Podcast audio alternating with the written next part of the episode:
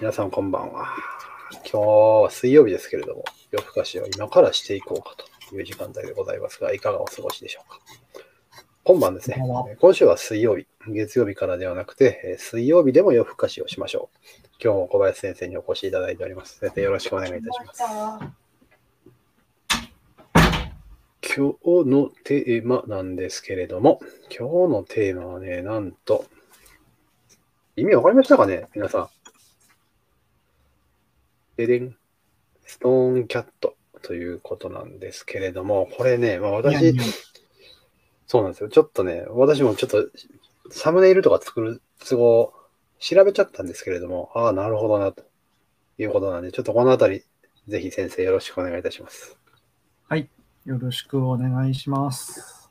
今日のテーマはですね、まあ、まず、そもそもストーンキャットって何なんだっていう話を多分しないと、この後の話はできないんでさせてもらうんですが、まあ、あの、元ネタこれぶっちゃけわかんないんですよ。なんかいろんなビジネス書籍とか、そういうものに転用されてるんですけど、まあ、あの、あれですね。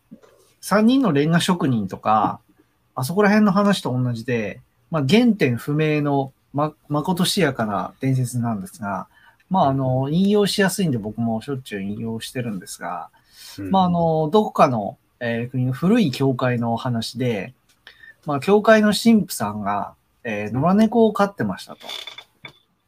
で、祭壇の前で、あの、その神父さんがお祈りするときにね、猫が彼にこう、いたずらをするんで、まあ、お祈りの最中は猫を紐で繋いで、祭壇の足にね、こう、繋いでいたそうなんですよ。で、やがてその神父が亡くなって、次の赴任してきた神父が、その猫をお世話して、同じようにお祈り中に、えー、祭壇中の、あ、祭壇中は猫の足を繋いで、祭壇に繋げて、まあ、いたずらしないようにというふうにしてましたと。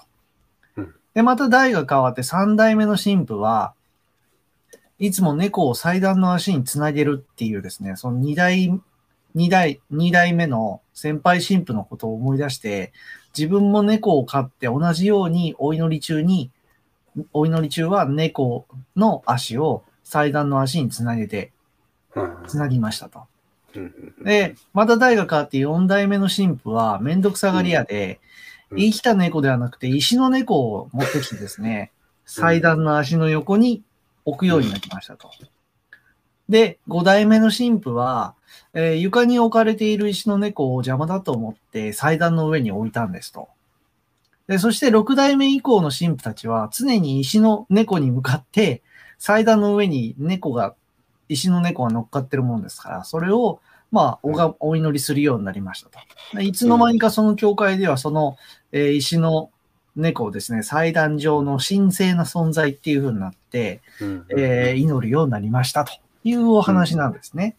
うん、まあ、これ、この時系列で追いかけていくと、まあ、あの、そもそも信仰の対象ではなかったものが、うん、何かいつの間にか信仰の対象になり、それが伝統化していくっていう話を、まあ面白おかしく書いてあるっていう話なんですけど、まああの、えっ、ー、と、これ、原点不詳かつ、あの、キリスト教は猫を拝むっていう風習は絶対ないはずなんで、多分、この話は完全などこかの誰かの作り話だと思うんですが、まあ言えてみようだなと思うのは、えっと、私はその仕事をする上で今までマニュアルってすごいたくさん作ってきて、あの、多分種類だけだったら僕100種類以上マニュアルを今まで作ってきたんですよ。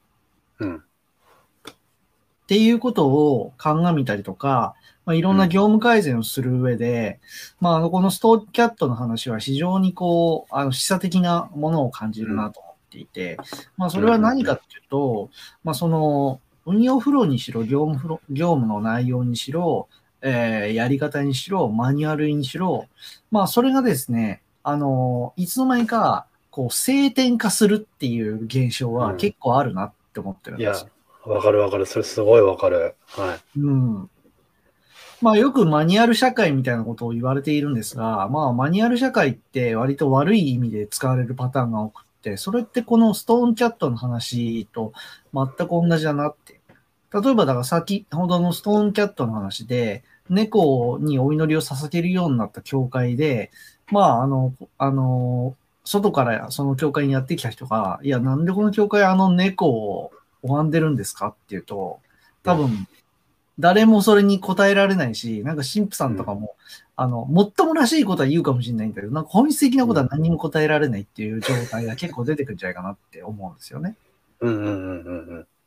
でそれと同じように、あの、業務をやっていても、なんか、日頃自分が当たり前にやってるようなことが、あの、ふと冷静に客観視すると、あれこれそもそもなんでこれやってんだっけ？みたいな話とか、うん。でマニュアルに沿って業務をやってくださいみたいなことがあると、みんなマニュアルに沿ってやるがゆえに、まあ、あの何か事故が起こったりだとか、そういう時に、いや、マニュアルの通りにはやったんですが、みたいな話っていうのああ、は、いいぞ、いいぞ、いいぞ。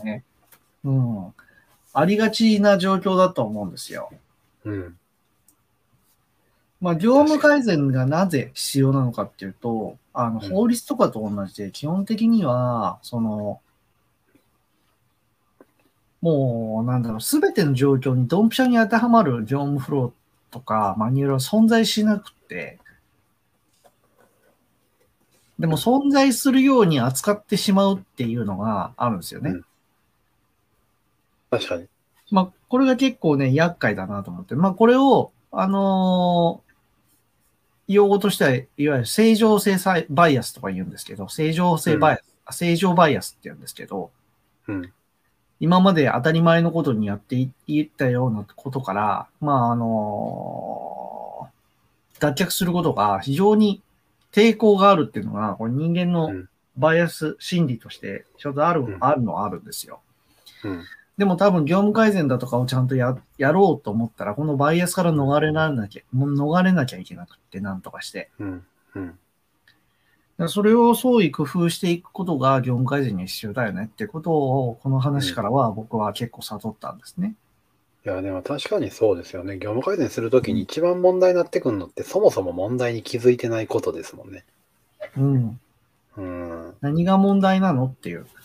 だから、外が、外から見ると明らかにおかしいんだけども、なんか内側にいてそれをずっとやってるとわからないっていう状態は、まあ、あの、いわゆるブラック企業とかでも、まあ、同じ話が結構聞くじゃないですか。まあ、むちゃくちゃ多いと思いますよ、そんなん。うん本当に。うん。だからその時に何の、何が必要なのかっていうと、やっぱ外の視点が絶対的に必要なんですよね。外から客観視するっていう視点が。うん。うん。絶対そうですよ、本当に。うん。コメントいただいてだからこね。のね、ストーンキャットの話だけではなくて、うんそうそうそう、やらないことを決めるとかもそうですけども、まあ、あの、だそれを誰がやるんですかっていう話は結構あって、難しいんですよね。現場の人がやるにしても、上の人がやるにしても、必ず起こってくるのが、あの、視座視点の違いによる話が噛み合わない問題とかがあるんですよね。ああ、それは絶対出てきますね。うん。あるあるやわ。だから、上の立場の人から見ると、少し上の立場で俯瞰的に見ている立場からすると、現場のやっていることは明らかに効率が悪い。かつ、今は大丈夫だけど、ちょっと先に行くと、あの、これは破綻するなっていうことが見えるんですが、それを素直に現場と話をしても、現場の人には理解されないっていうことは結構あると思うんですよ。いや、あると思いますよ。いや、まだいけますんで、みたいな感じのね。そうそうそうそう。うんまだ大丈夫ですここ。が問題だから、みたいな。あの、うん僕ね、あの、はっきりとその現場を見たことがあるんですよ。このあの、このあの、ムーブドのお仕事としてはいはいはい。話をして。それはまさか。それはまさか。はい。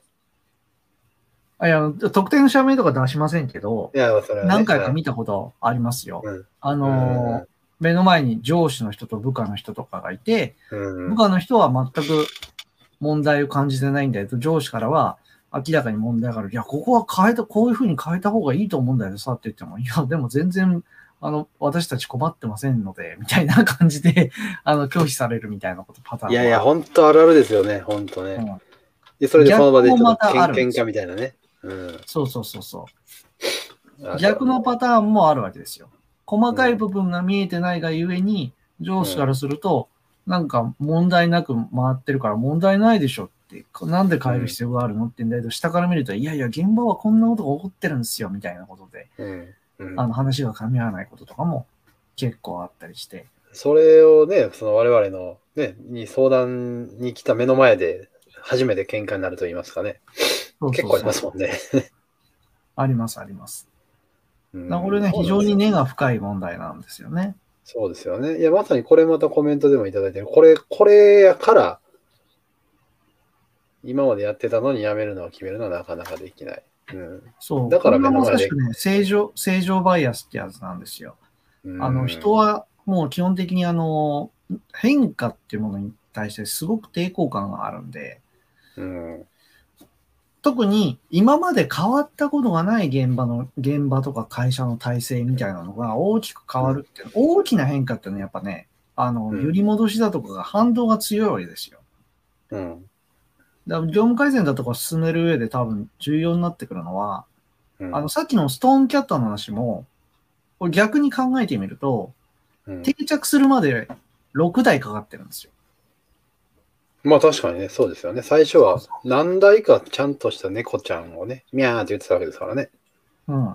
そもそも最初はいたずらもさせないっていう、おねえめんどくせえなこいつみたいな感じのところから始まってるところから6台かかって進行の対象になってるんですよ。うん。うん。ということは、ということは、そうそうそう、あの、ちょっとずつ変わってるんですよ、物事。そうですよね。うん。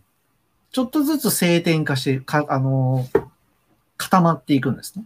うん。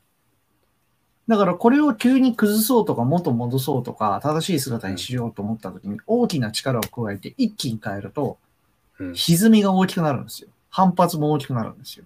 うん。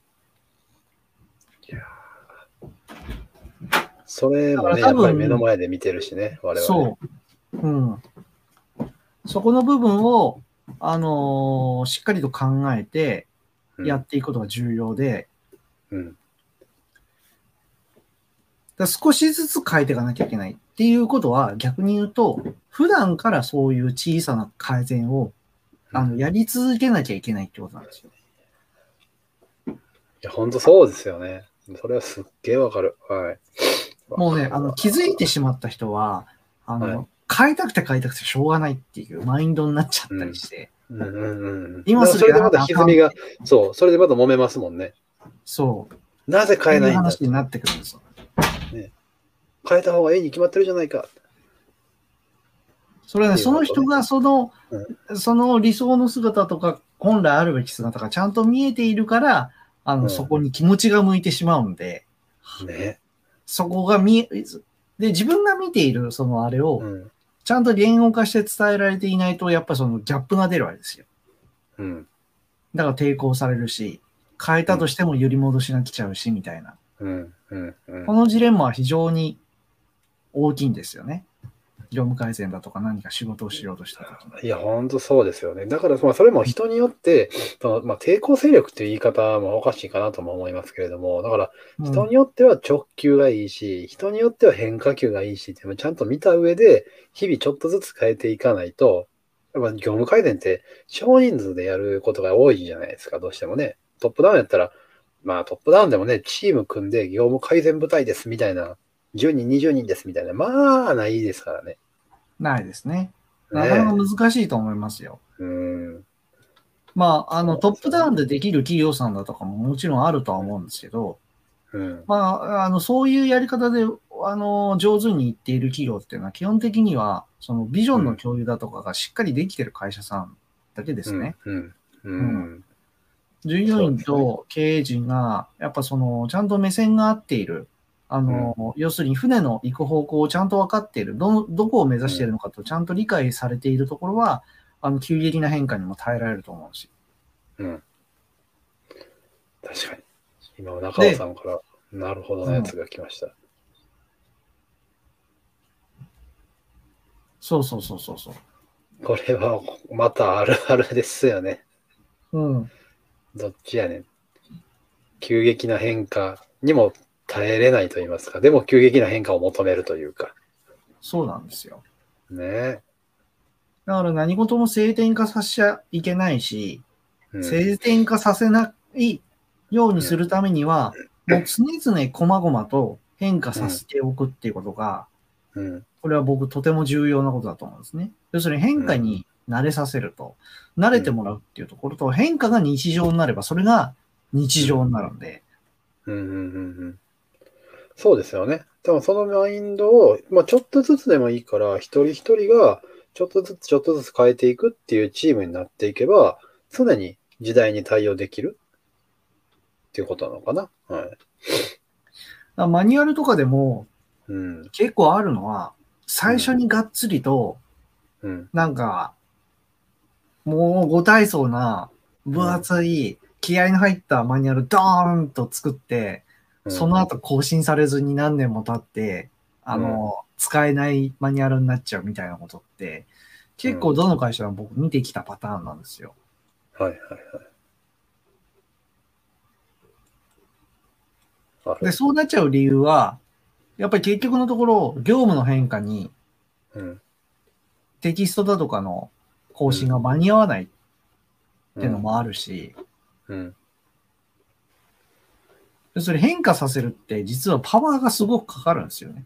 いや、そうやと思いますよ。さ、一日に一つ変えるだけやったらいいと思うんですけど、うん。ねそれが積み重なっていって、今日は変化しない、今日も変化しないだったら、その次変化させるのって何倍もパワーいりますもんね。うん。うん。たまればたまるほど大変ですし、ダイエットみたい。ほんと。で、それで、それが変えないままずっと来てしまうと、もうまさしく、このコロナの状況で、バーンといろんなものがひっくり返ってしまった時と同じように、外圧で全部持ってかれちゃうわけですよ。うん。耐えられないところはどんどん沈んでいっちゃう。もそう完全に嵐に、嵐にぶち当たった船みたいなもんですよね。うんうんうんうん。こんなはずじゃなかった。みたいそうそうそうそう。な。うん。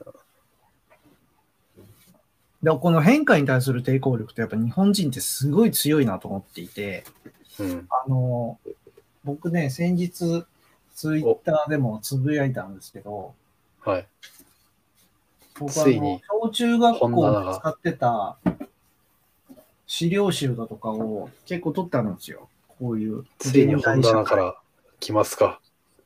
これね、僕が中学生の時に使ってたやつなんです。だから、はもうめっちゃ綺麗。約30年前、だから90、うーんとね、30は言い過ぎか。25年ぐらい前の。はい。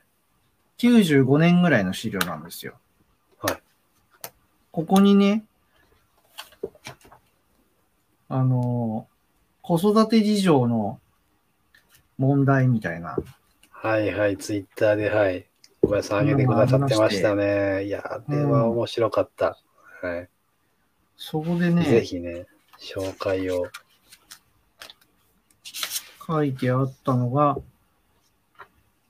これは本当に過去書かれた本なんだろうかっていうところですね。はい。ここになぜ下がる最近の出生率っていうのを書いてあるんですよ。ここ出世率。に見えるかな？いやちょっと明るすぎちょっと見える明るすぎちょっと明るいな。な。よいしょ。見えるかな？お、あ、ギリ、あー、際どいな。見えんな。あー、どうでしょうね。これは、YouTube を全画面にして見ていただけたら見える人はいるかもしれません。ちょっと近づけるとカメラのあれが、文字は読めなさそうですね。グラフがあるのはわかります。あ、この方が見えるな。あ、いけたかも、いけたかも。ライトを消したらちょっと見えるようになりましたね。右下に出生率低下。あ、今いける、今いける。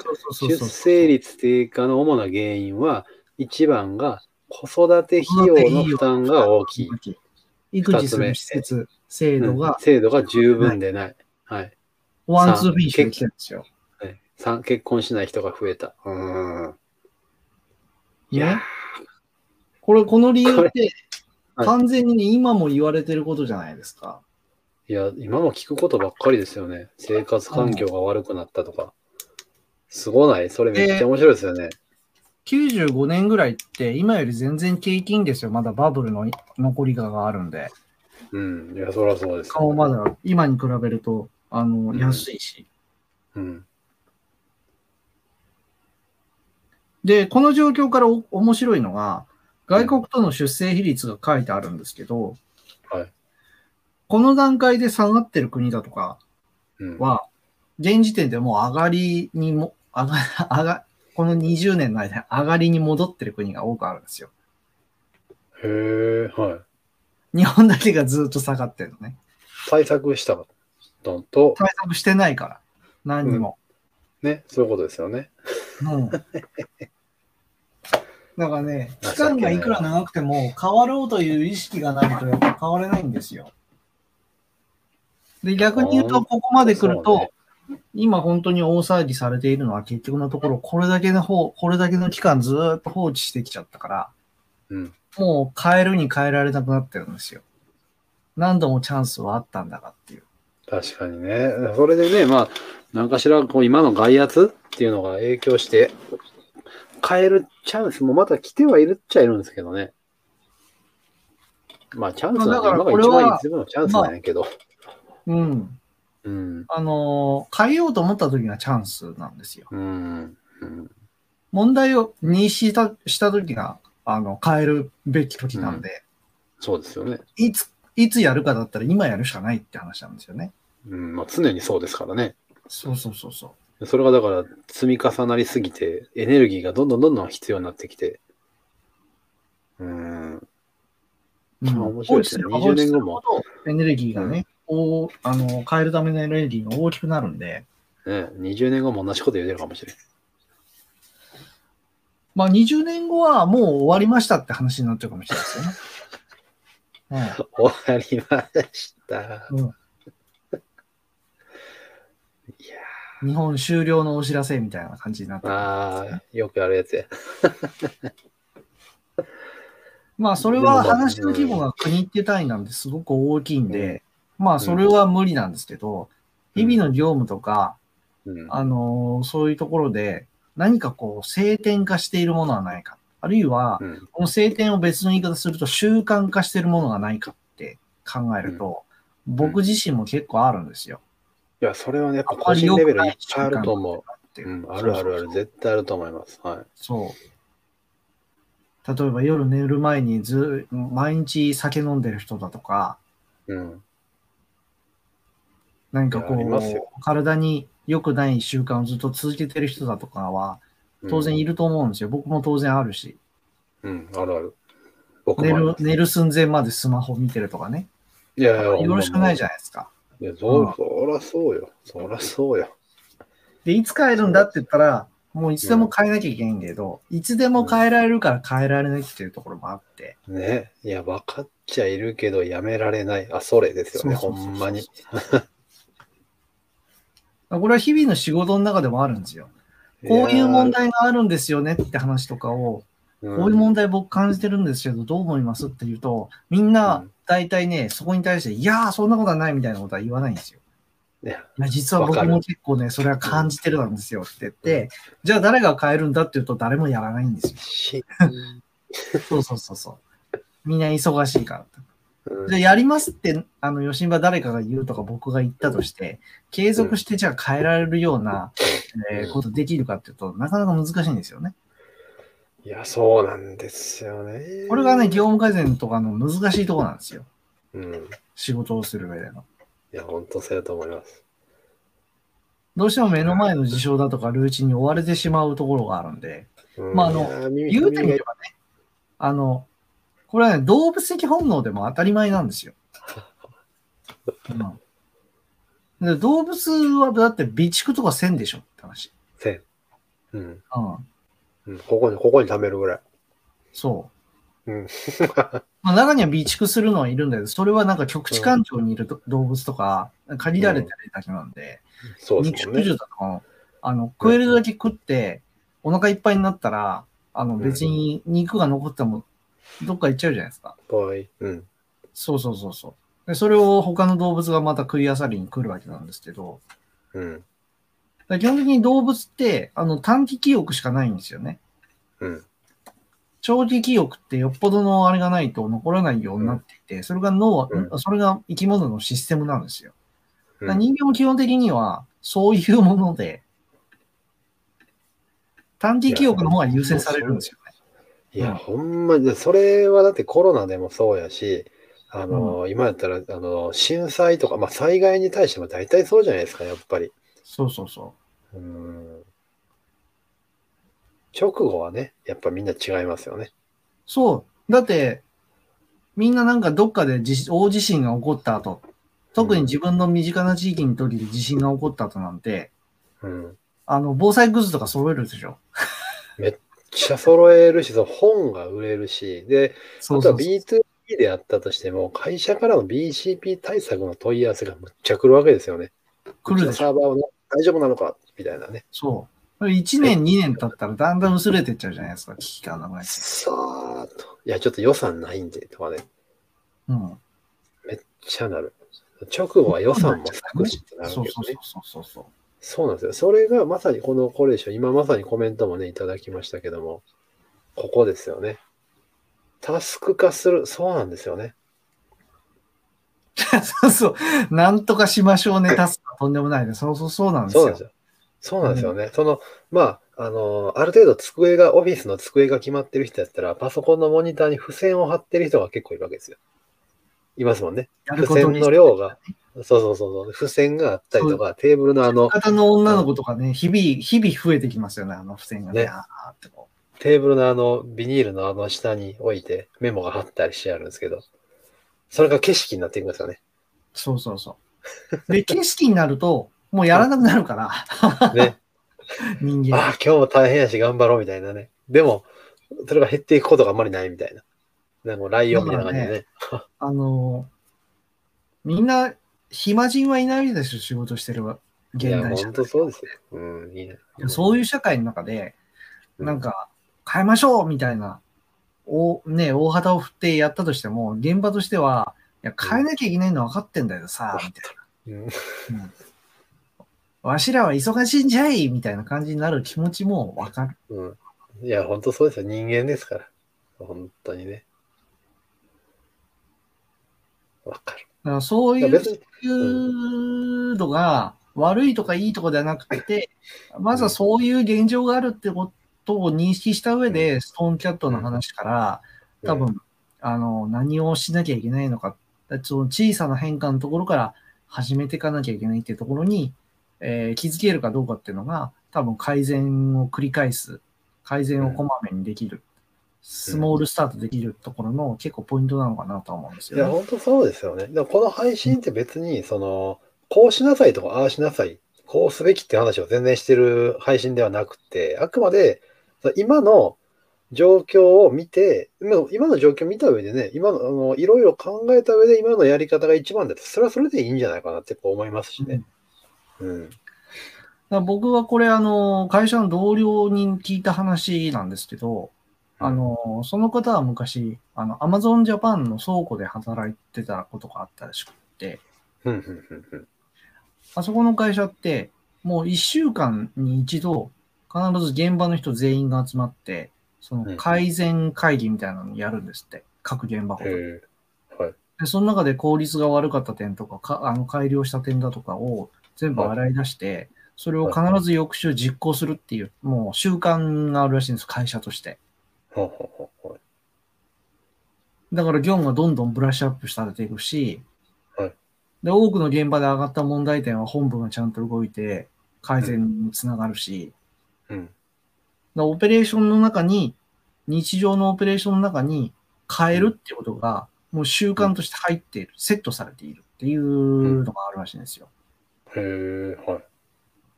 これはすごい習慣だなと思っていて。いや、すごいですね。変えるってなかなかないですもんね。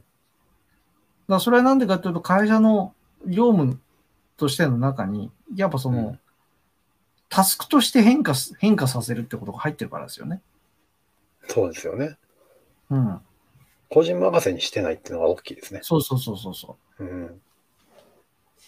う。これが非常に大きいかなと思いますね。それがなかなかできないんでしょうね。そうそう。だからそれが、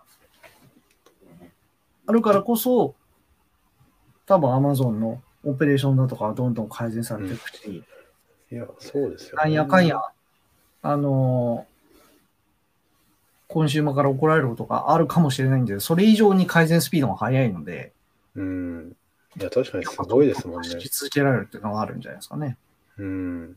でも現実はこういう環境多いと思うんですよ。そのね、タスク、量の多さに愕然として目をそらし続けてます。いや、そうなんですよね。いや、あるあるですよ。これとかね、モニターがライオン化してるの そうそうそうそう。ベタベタベタね。綺麗に貼ってあるんですよね、それに限ってね。うんいや色もとりどりやってあるからね。ー期限も書いてあるんですけどね、その期限が超えてることも風景になってるから。